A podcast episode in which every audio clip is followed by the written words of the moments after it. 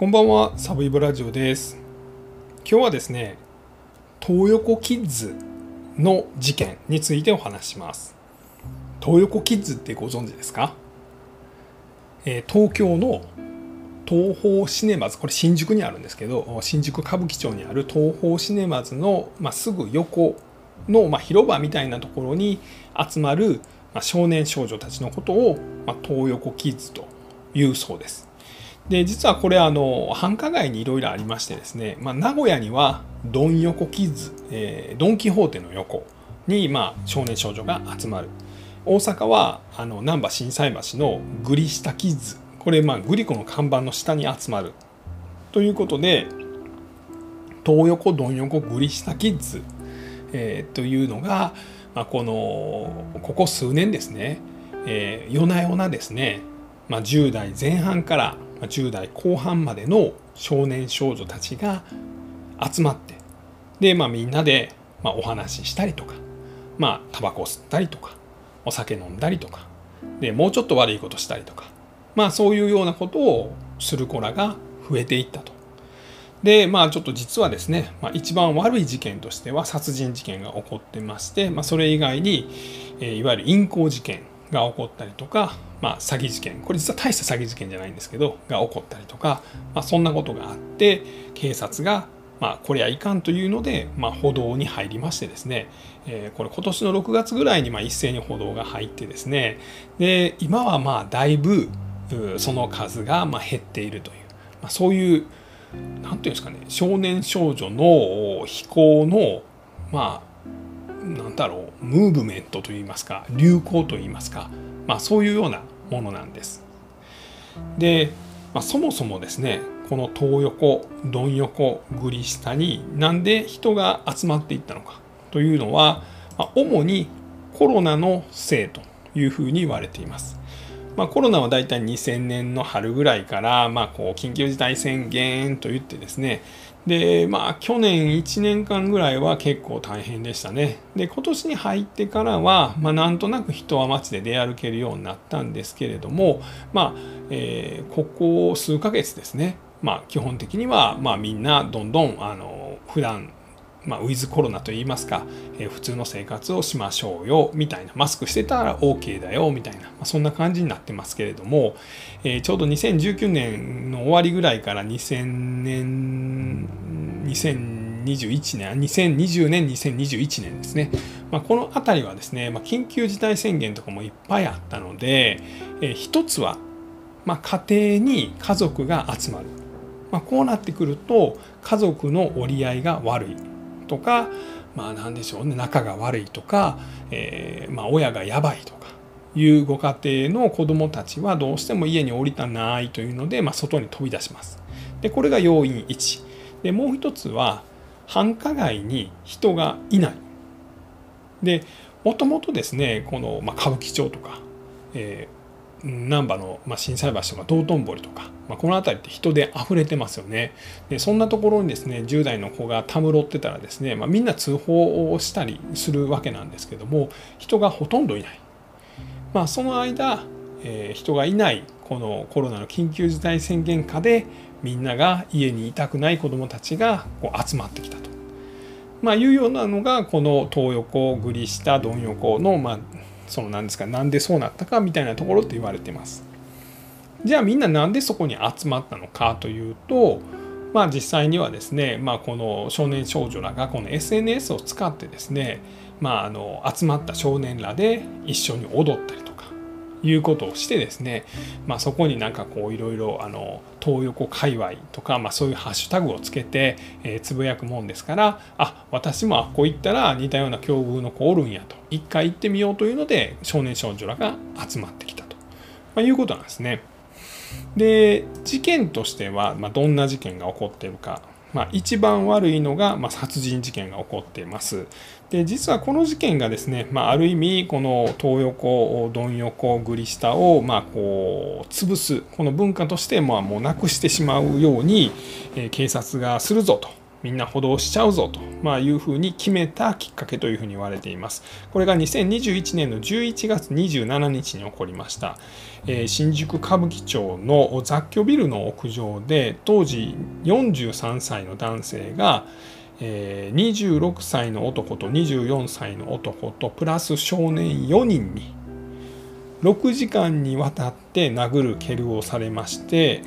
体の骨が38箇所ぐらい骨折させられて、まあ、亡くなってしまったという、まあ、そういう凄惨な殺人事件が起こりました。でこのメンバーがですね、まあ、諸説あるんですが、まあ、東横キッズの一員やったんじゃないかというふうに言われてます。で結論から言うと、まあ、東横キッズにはいろいろいて、まあ、中にはこういうちょっと武闘派かじったみたいな人がいる。でも大多数は何でしょう、ま、もっと穏やかなあタイプどっちかっていうと引きこもりっぽい感じの、えー、子らが多かったというふうには言われています。でこの暴行死事件なんですけれども、えー、主犯格の26歳の 男には、えー、懲役10年の判決が下ってます。で、えー、っとそれがまあ補導されたりとか、まあ、そんなことになってるんですけれども、えーまあ、この男性ともともと金銭トラブルがありましてですね。で金返せということで、まあ、正座させてですねこの43歳の男性がもう許してくれ金返しますからって言ってるんですけど、まあ、こう顔面を蹴ったり殴ったりしました。で、まあ、正座して殴られますから倒れます。ほんなまた起こされて。でお前ほんまに金返すんやろうなって言って返します。もちろん返しますって言うんですけど嘘つけって言ってまた殴られたり蹴られたりすると。で倒れる。で起こされる。蹴られる。倒れる。起こされる、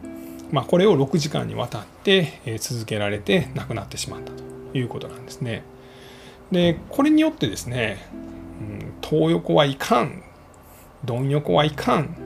グリ下もいかん。ということになりまして、えー、まずは警察のメスがいろいろ入ります。でそこから起こったのが今度は陰行事件です。えー、まあ、この東横とか貪横とかグリ下を、まあ、仕切ってる人らというのがいましてですね、えー、一人がですね東横の王こと SNS の名前が雨宮忠国という24歳の男、え、この男は14歳に淫行したということで、まあ、逮捕されています。で実はこの雨宮忠国はですね、まあ、この淫行以外にもですねいろいろ悪いことをやってましてもともとはこの東横に集まる少年少女らと TikTok とかを使って、まあ、一緒に踊ったりとかでみんなにこうご飯を配ったりとか、まあ、そんなこともやってたんですけれども、まあ、それと同時に、まあ、例えばこうホームレスの人にですね、まあ叩いたりするもしくは花火を投げて、まあ、追い払おうとしたりするとかでそれを笑いながら撮影している動画を、まあ、自分の SNS でアップするみたいな、まあ、そんなことをしてたんです。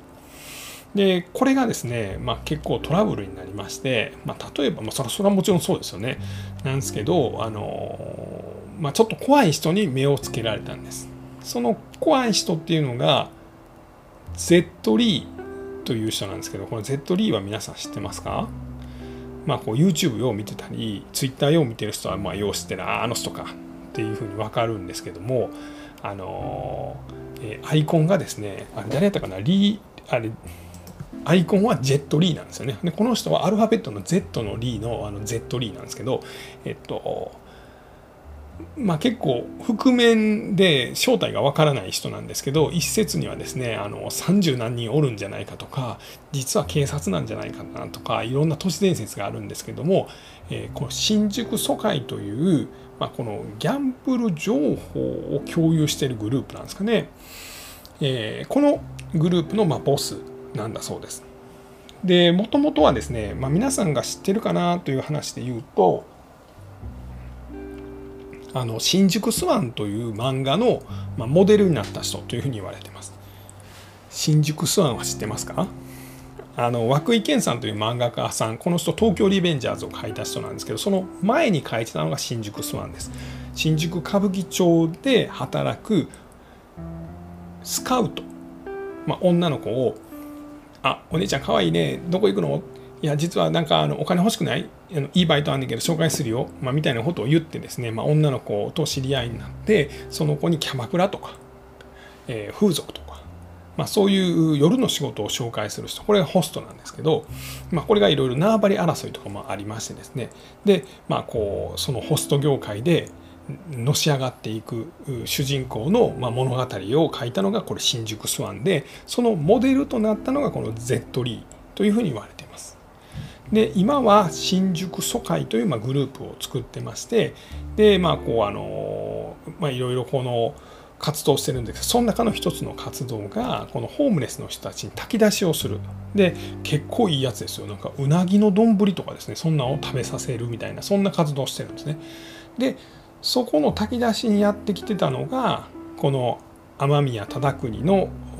なんかいたずらというか、まあ、暴力事件の被害になったホームレスさんだった。と。でその動画を見た Z リーが怒ってこいつなんやと。こいつ懲らしめなあかんということでこの雨宮を捕まえてですね。で Z リーさんはいろんな人を捕まえるんですけどあの、まあ、例えば知り合いのキャバクラの女の子がですねなんかこうあの無理やり、まあ、レイプみたいなことをされたと。で、まあ、そんな時にもそいつを捕まえてですね。で、まあ、別にこう殴ったり蹴ったりしてるのかどうか知りませんけど、必ずこのツイッターでですねツイッターかな謝罪ラップっていうのを取らしてそれをなんかツイートするんですよ。だからこの雨宮忠国もこの謝罪ラップをやらされたというふうに言われています。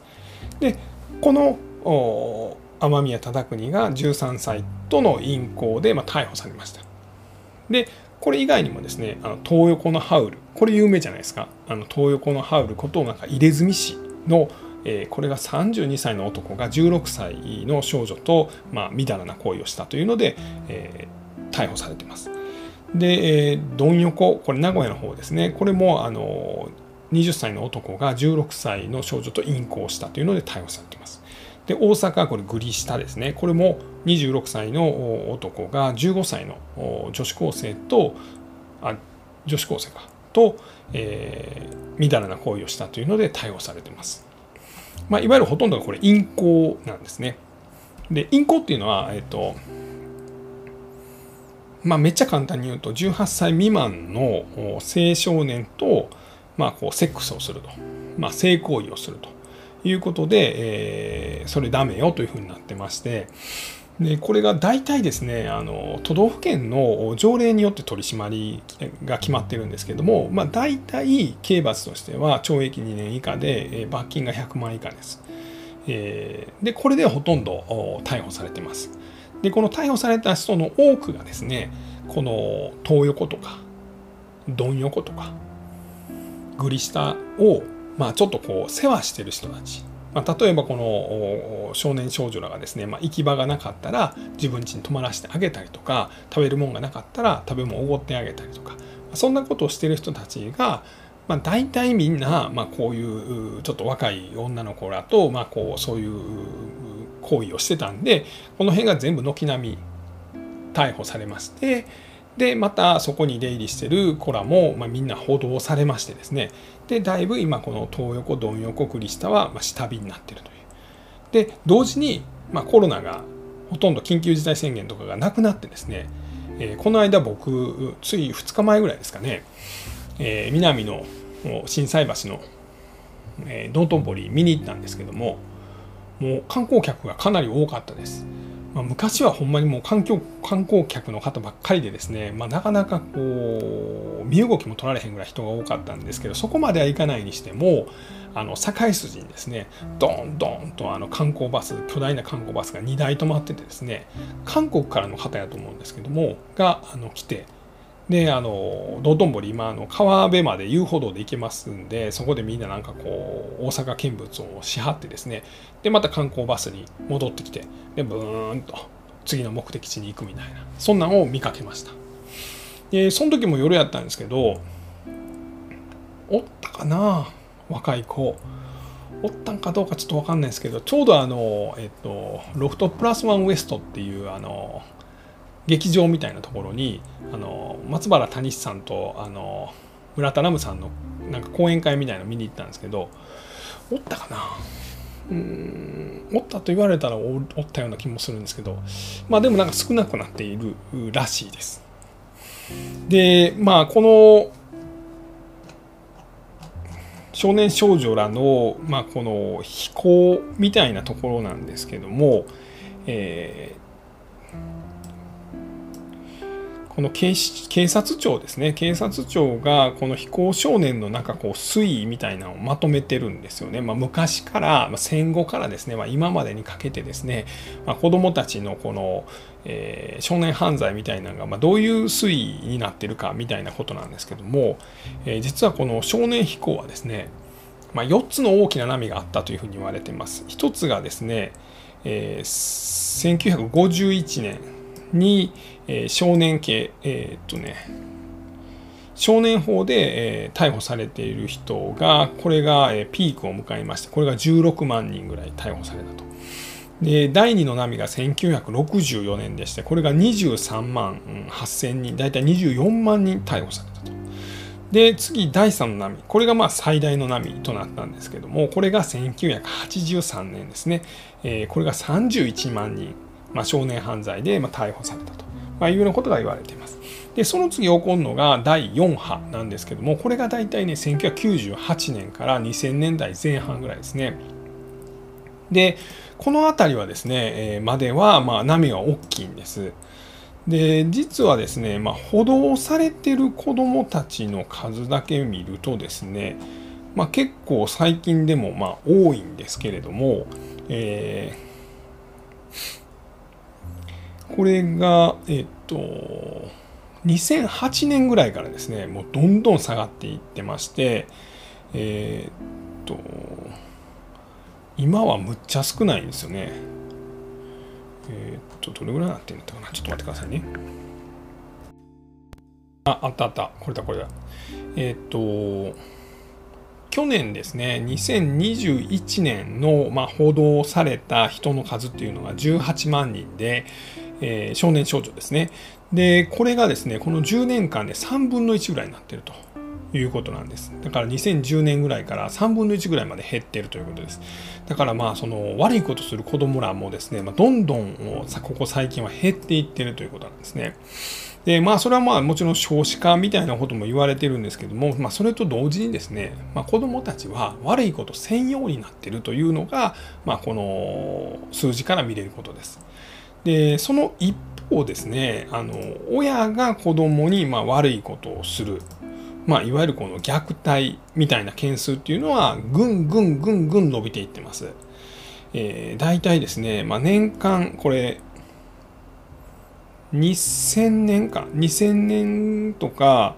えー、それ以前は大体年間1万件ぐらいが、まあ、この児童虐待なんかの、まあ、報告件数やったんですけども、まあ、これが、えー、と2021年えー、去年ですねは年間20万人と、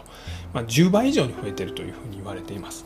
まあ、これはまあ親が悪くなったというよりも、まあ、親がやってたことを近所の人たちがま通報するようになったと、まあ、いうことが主なんですけれども、まあ、子どもたちに置かれている環境っていうのも、まあ、少しずつよくはなってるんやとは思うんですがいまあ、未だにこれぐらいの数の子どもらがまあ家で親から虐待を受けてると。まあ、いうようなことはあ言われるが分かる一つの数字なのかなと思ってます。まあ、何が言いたいかというと、まあ、子供らもあんま悪いこと専用にはなってるんですけど、まあ、家はなかなか厳しい家はやっぱりあってその子らは家に降りたくなくなってでそれがコロナによって親がずっと家をおるから余計子供らは厳しくなって、まあ、その子らは家を出て、まあ、この東横とかドン横とかグリ下に集まったけども結局メディアに見つかって問題扱いされて、まあ、追い払われて、まあ、家に帰されているという感じなんかなと思います。まあ、子供らがこのまあただ親と仲悪いだけだったらいいんですけどまあ変な親のいる家に帰らなあかんっていうのはなかなか子供らにとっては厳しい現実になっちゃってんのかなというのをなんとなく感じました。えー、そんなところでございます。ちょっとなんか変な話になっちゃいましたが、えー、今日はですね、東横キッズ、ドン横キッズ、グリスタキッズについてお話をさせていただきました。最後まで聞いていただきましてありがとうございます。